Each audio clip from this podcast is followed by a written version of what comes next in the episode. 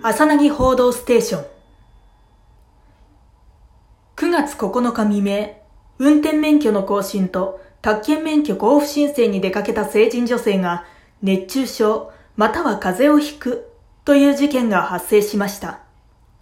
本人によりますと、当日から昨日にかけて熱、下痢、嘔吐が止まらなかったが、昨晩からは嘔吐が止まり、頭痛に見舞われているとのこと。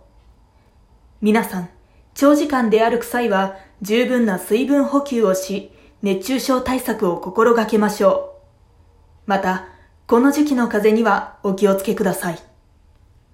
なお、コロナではないとのことですので、ご安心ください。